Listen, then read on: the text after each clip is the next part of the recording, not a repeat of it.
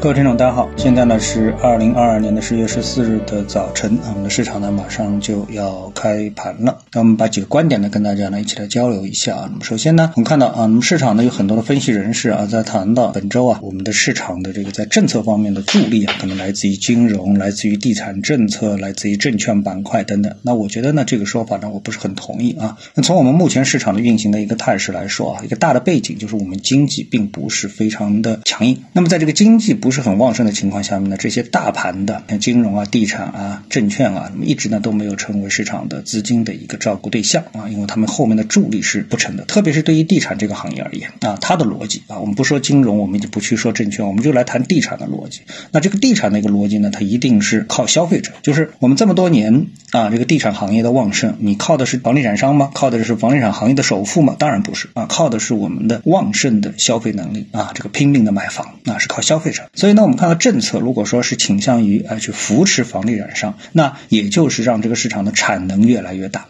啊，或者说让这个产能继续保持在一个旺盛的水平上面。东西生产的太多，并不代表了东西就卖得掉。所以呢，这个市场啊，只要它是一个商品市场，那么它就一定要靠消费者来去买单去提振。在这个逻辑上面，对于房地产行业的这个利好啊，实际上我认为意义不是很大，或者说基本上没有什么意义。这是可能经济学上面的供需的最基本的一个原理啊。但是并不是说这三个板块啊，他们如果不得到提振的话，我们的证券市场就不行了，我们的大盘就不行了，不是啊？我们的市场还是可以的。为什么？因为我们大盘现在关注的焦点是小盘股，是题材。那么这种题材的轮换啊，等等啊，是由于整个市场的资金还在进入到这个市场提振的指数啊，所以这个。指数呢，还是重点在中证五百啊，在这个中证一千啊这样的一个指数上面，而不是在上证五零、沪深三零零啊这样的一个概念上面。所以，我们对大盘还是充满信心，但是对于板块的分布，特别是对大格局的分布，我们有我们自己的一个看法。那么，我们看到本周啊，市场啊有那么几个确定性、不确定性等等，还有一个呢，关键一，我们在本周会有一个非常重要的会议，这就是 G 二零会议。那么这个会议能够透露出什么样的一些信息？那对于我们的 A 股市场来说的话呢，会有比较大的一个影响。那么，相信呢，整个市场呢都会去关注这个会议啊，这是本周一个最重要的会议。那本周呢，还有一个最大的确定性啊，那就是呢，美国的中期选举呢，就差不多要接近尾声。那从现在来看呢，参议院呢，呃，民主党已经是保住了。那么众议院呢，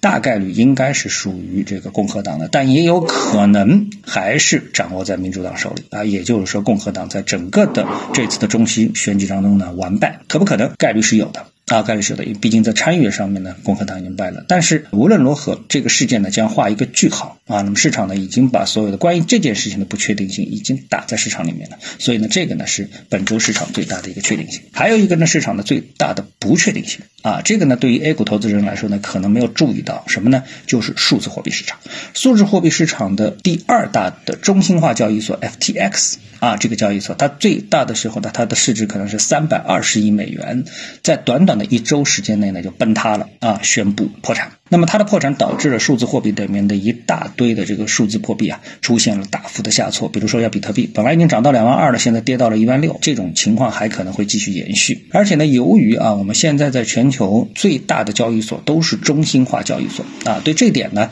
我只想稍微展开一下啊，因为区块链它本身就是一个去中心化的一个东西啊，但是呢，在这个世界里面，就是区块链世界里面，它的这个交易所啊，却偏偏成为了一个中心化的一个产物啊。那么这个确实是从区块链的理念上来说是不对的。那么这一次呢，第二大交易所突然的崩塌啊，已经使市场呢警觉了这么一个情况。而这个情况得以延续的话，那么会对整个的数字货币市场产生非常大的一个影响。而现在这种我们说负面的一个推演啊，那就有可能呢会像当时的雷曼次贷危机啊这样的一种情况，也就是由这个市场所引发的，大家根本不在意啊，也没有注意到的一个市场，因为它也有几万亿美元的这么的一个市场，也有大量的投资公司在里面。由于头寸的流动性出现问题之后，而影响到了股票市场，影响到了中国的股票市场，这种可能性有没有？也是有的。所以这个呢是本周的一个最大的不确定性啊。注意的投资者呢也可以注意一下啊。那对于中国来说呢，最大的一个利好正在路上的一个利好，那么还是防疫政策的一个放松啊。这一点上面呢，疫苗股康希诺的大幅的下跌呢，也能够有所体现啊。